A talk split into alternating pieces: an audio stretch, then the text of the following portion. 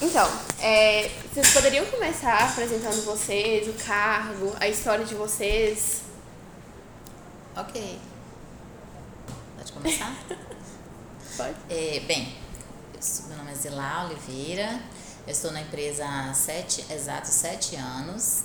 É, fui da gestão de pessoas até o ano passado, né, no setor de recursos humanos.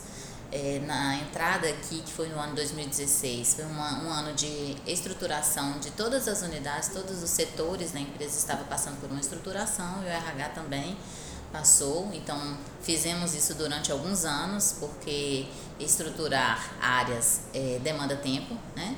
E desde o ano passado eu assumi eh, a função aí de eh, eh, consultora interna. É um papel que a empresa optou de, ao invés de propor uma consultoria externa, a empresa teve então, né, a proposta aí de ter uma pessoa que pudesse auxiliar as áreas, né, dando suporte direto com conhecimento do negócio, que é bem legal. É interessante, né? Né? Sete anos. Uhum. E você, Gustavo? Sou Gustavo, é, atualmente estou como diretor administrativo e financeiro. Tenho sete anos e alguns meses a mais do que Zilá que eu estou na empresa. Alguma coisinha a mais. É, cheguei aqui como gerente financeiro em 2015, final de 2015. E passamos, como Zilá falou, né, a empresa passou por muitas transformações nesse período, cresceu bastante, praticamente quadruplicou seu faturamento nesse período. É, e sou engenheiro de formação, mas nunca exerci diretamente a função de engenheiro, sempre trabalhei na área financeira, administrativa, nessa área de gestão, depois me especializei é, nessa área também. E estou aí, à disposição para o que vocês precisarem. É, realmente é assim, a história, a história da empresa, né, é muito, é muito rica, né, de, de, na questão de crescimento, porque vocês chegaram a abrir uma filial em plena pandemia, né? Exato. Sai, começando a sair da pandemia, mais especificadamente. Aí eu queria saber o seguinte, é, como Não, que foi? correção, a primeira nós abrimos no início da pandemia, iniciando Foi. a pandemia. O olho do no- furacão em Foi 2020. em maio de 2020. Ah, foi em 2020. A nossa primeira primeira foi. unidade em Feira de Santana, Bahia, foi. Gente, olha, tá vendo? Desafio Ai, maior ainda do que a segunda, né? Que já foi Não, no foi- final da com certeza pandemia. deve ter sido um desafio incrível, né? Eu falo assim porque teve todo um planejamento, acredito. Sim. E eu queria saber o seguinte, a questão é, do desenvolvimento da empresa, como que ela saiu né, de- do início, lá em 1969, se não me engano, 58. 58, até os dias atuais, né, que era uma merceariazinha. Como que foi esse processo? É, a, gente, a gente pode fazer de forma bem resumida, né, Gustavo? Porque são muitos Muitos anos, anos. né? Esse ano a empresa faz 65 anos né, Aham. de existência. E esse processo se deu, é, assim, acho que o grande, a grande mudança aconteceu né, por volta aí dos anos 2000, é quando a empresa começou realmente a sua expansão. A primeira decisão da empresa foi quando o Cássio assumiu, né, que, foi, que é o nosso atual presidente ainda, é, ele, então, ele foi ali que, com o conhecimento dele, ele fez a segmentação do negócio para cosméticos, né? Depois ele passou por vários momentos aí de decisão sobre qual era o melhor formato dessa distribuição de cosméticos, que é o nosso segmento, né? Quando ele segmentou já foi uma decisão importante. E aí depois teve a primeira, né, grande mudança que foi para um, um galpão maior, né? Que é bem menor do que o que a gente tem atualmente, mas na época foi uma mudança grande.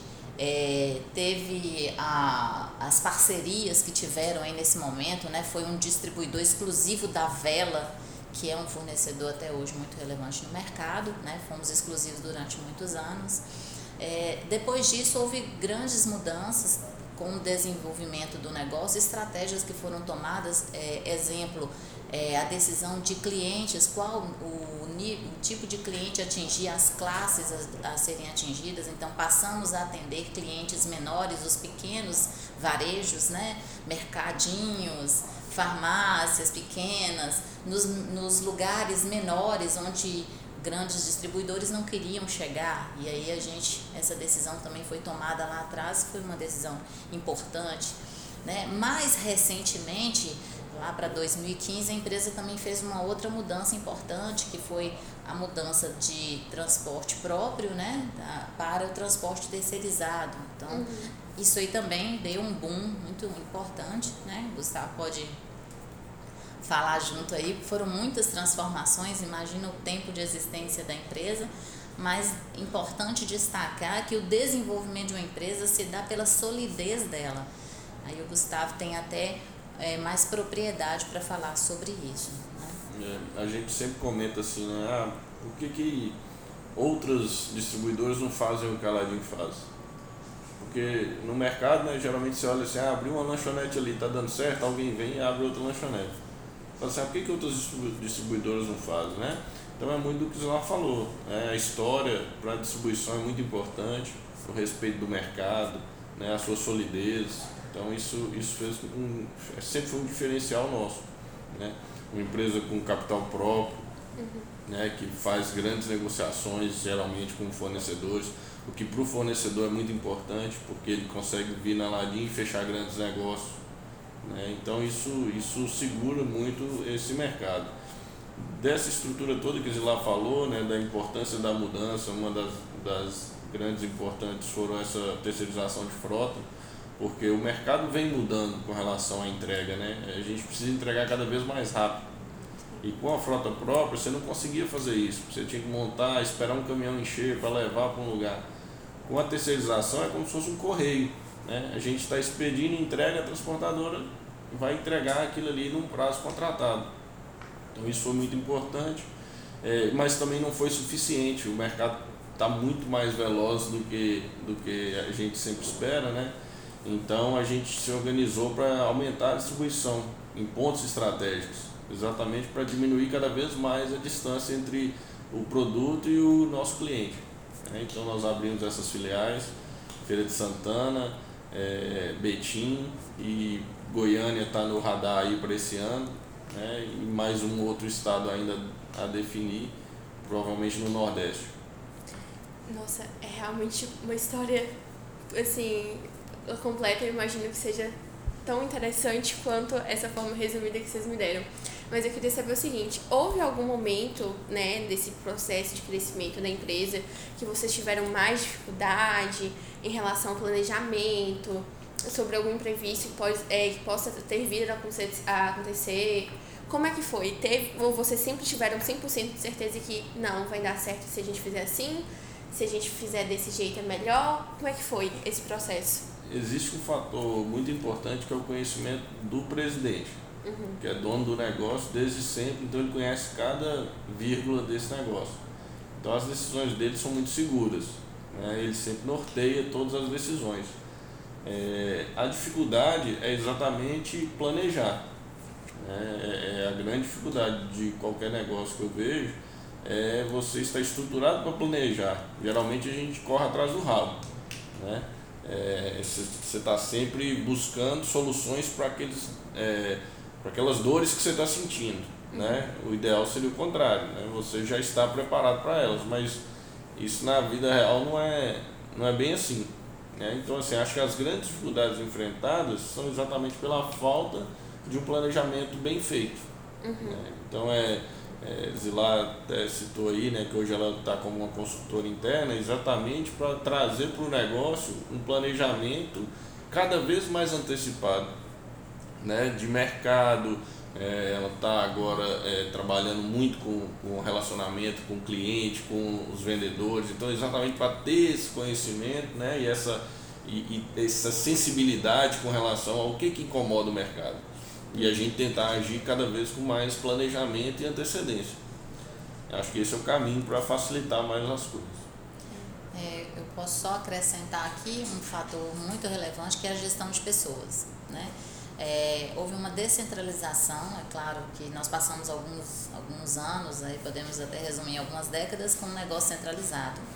E com a chegada dos gestores, que foi desde esse período aí, com a chegada do Gustavo e, e outros, né, que, que resumiu-se, fechou comigo, com a gestão de TI, Hoje a gente tem as lideranças em cada área, isso provocou uma mudança muito grande também no negócio, trouxe também outras dificuldades, porque fazer essa descentralização não é fácil, né? As pessoas se sim, terem autonomia, tomar as decisões, né? Fazer essa transição aí foi um momento bem difícil que a gente passou, mas conseguimos fazê-lo e agora o que a gente tem feito é melhorar essa, essa, essa autonomia que as áreas têm para que elas possam buscar aí também as ações dentro delas que promovam o desenvolvimento que a gente espera. Então, essa linha de planejamento hoje a empresa já tem, já está estruturada, né? estamos formalizando isso agora em reuniões né, com mais reuniões, mais dedicação sobre conversas do negócio, né, é, pesquisas de mercado também para a gente saber quais serão os nossos próximos passos no futuro. Então a gente já tem um planejamento 2023 aqui sendo realizado com um pensamento já em 2024. Então eu acredito que o negócio está dando esses passos importantes nesse momento. Com certeza. Você, fala, você citou né, a questão de gestão de pessoas. Uhum. Você, qual que é a maior dificuldade? É porque né, a empresa é muito grande. Uhum. Quantos funcionários são, mais ou menos? A soma dos funcionários internos hoje estão em torno de 250, 260 colaboradores diretos. Né? Nós uhum. temos ainda os, também os indiretos, que são os, os nossos representantes comerciais, que somam aí também cerca de 250 chegando ao final desse ano, de acordo com o nosso plano, uns 400. Então, a evolução da empresa está acontecendo por essa via aí, né? Nossa área comercial estar se desenvolvendo. A gestão de pessoas, é, a maior dificuldade que tem é o entendimento da cultura organizacional, que foi um grande desafio que nós vivemos há uns dois anos e meio atrás aí, né? É, quando o Gustavo assumiu a diretoria, a gente teve uma abertura mais, mais mais fácil e aí a gente pôde dar a maior vazão né, a essa disseminação da cultura, que é um processo lento, muito é, é, grãozinho, né, de grão em grão, e precisa ter uma atuação de toda a equipe, de todas as pessoas, para a gente poder tratar o ambiente, porque para uhum. nós é, o resultado da gestão de pessoas eficaz é um ambiente saudável, que é o que a gente tem hoje né? O que faz com que a gente tenha menor índice de rotatividade, de absenteísmo, que são as faltas, né?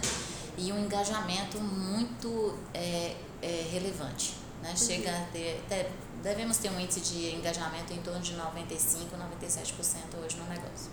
Nossa, é muito bom, é. né? Todos esses índices são assim. É, é um trabalho, leva é um trabalho. anos, não é um trabalho fácil, mas a gente tem conquistado. Né? Agora é expandir esse padrão, esse modelo às nossas unidades, o que não acontece né, com, a, com facilidade, leva-se tempo. Então, nosso trabalho agora é justamente esse, de fazer esse padrão, inclusive da nossa é, cultura organizacional para as nossas unidades. E lembrando que elas estão localizadas em estados diferentes, com costumes diferentes, né? E, e, isso torna um desafio bem maior. É justamente isso. Por ser cidades, né, e até mesmo estados diferentes, como que funciona essa gestão? É, você acompanha é, de perto, você frequentemente está indo lá, ou você tem uma equipe de apoio né, é, nessas empresas lá?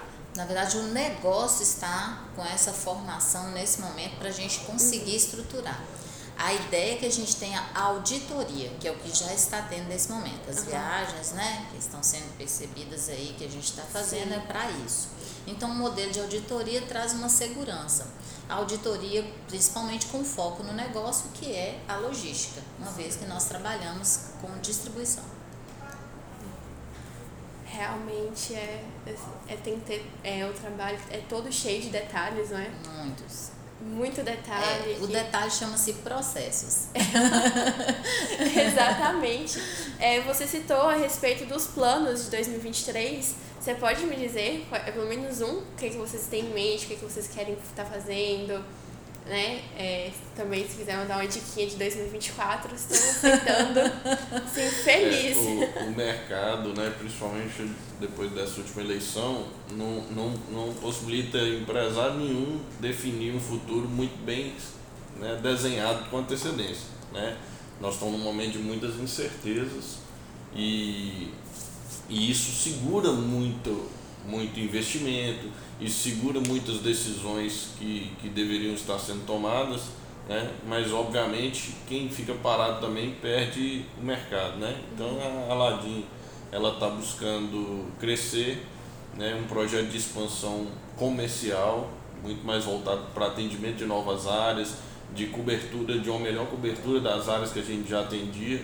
Então só nisso aí a gente acredita que a gente tem um crescimento bem expressivo. Né?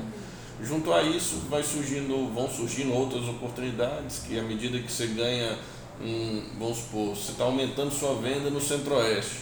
Isso passa a caber lá no Centro-Oeste um CD. Né? Ah, eu estou expandindo minhas vendas para o Nordeste, passa a caber no Nordeste mais um novo CD. Então é um caminho que a gente está traçando baseado na área comercial. Então hoje o foco imediato ampliação de área e melhor cobertura das áreas que a gente já atende. Uhum. Então nós estamos fazendo um processo é, muito grande de mobilização da área comercial, de, de nivelamento dessas equipes, de melhoria né, na qualidade da equipe, né, na forma de trabalhar, com novas ferramentas. É, então, assim, isso já traz para a gente um desafio muito grande para 2023 e 2024. É, mas mais do que isso, depende muito de como que as coisas vão caminhar. Né? Uhum. Mas estamos, é, o mais importante é estarmos nos atualizando né, o tempo todo, nos buscando trazer para dentro do negócio essas, é, esse estudo de mercado, né, essa análise, e preparando o time para esse crescimento. Isso é muito importante. E agora também dando um foco muito grande, como esse crescimento parte da área comercial, também com foco nos nossos clientes, né? ouvindo o cliente, sendo sensível a eles, tendo empatia a esses clientes que vão nos nortear sobre é, como fazer melhorias e podermos evoluir com segurança gente, de verdade, eu realmente estou muito impressionada porque é, tão, é tanto cuidado que vocês estão tendo, né, com essa é tanto cuidado cada detalhe tem um é, tem uma diferençazinha entende e eu queria saber é, como é como é como que é o processo você olhar é, quais são os critérios para você decidir aonde que vai ser criado é, criado uma nova filial ou se é como é que é, né? De forma bem geral. Como, entende? É, é, olha só, nós já temos as áreas em que nós atuamos. Uhum. Então, é, é, importante estar no mercado, Sim. Né, a, acompanhar o mercado, fazer visitas ao mercado, como dando exemplo agora da nossa região né, de Goiás, o qual a gente fazia os atendimentos e, e nos desenvolvemos lá é, de forma bem bem lenta. De repente, é, com o processo da pandemia, a concorrência diminuiu, né? algumas distribuidoras fecharam, abriu-se uma oportunidade. E o que, que a gente fez? Expandimos, melhoramos, ampliamos, é, trouxemos novas gerências das áreas comerciais, contratando novos vendedores e, e aí a, a expansão aconteceu. Como o Gustavo mencionou, isso se deu então uma necessidade de abrir um CD para facilitar a nossa entrega na região, com isso melhorar então nossa expansão no mercado de lá. Então é, é estar de olho no mercado. É sempre a, a dica é essa para quem quiser. Expansão é. depende do mercado, então você tem que estar estudando o mercado. Entendi. É, eu acho que é, são só essas perguntas, é, mas eu queria, assim, eu tô. Eu realmente não tenho o que falar, porque eu realmente sou muito impressionada porque a gente que vê, né, eu que estou aqui de fora, não sou, não sou atentas, né, por dentro de cada detalhe, de cada processo, eu sei que tem a, vocês pretendem abrir uma nova filial. Mas olhando assim mais de perto, vendo que tem um detalhe, tem todo um planejamento que é essencial ter, uhum. né, todo cuidado com cada detalhe, realmente assim, é um trabalho muito grande, mas com certeza eu imagino que o resultado deve valer deve fazer valer a pena cada momento, né?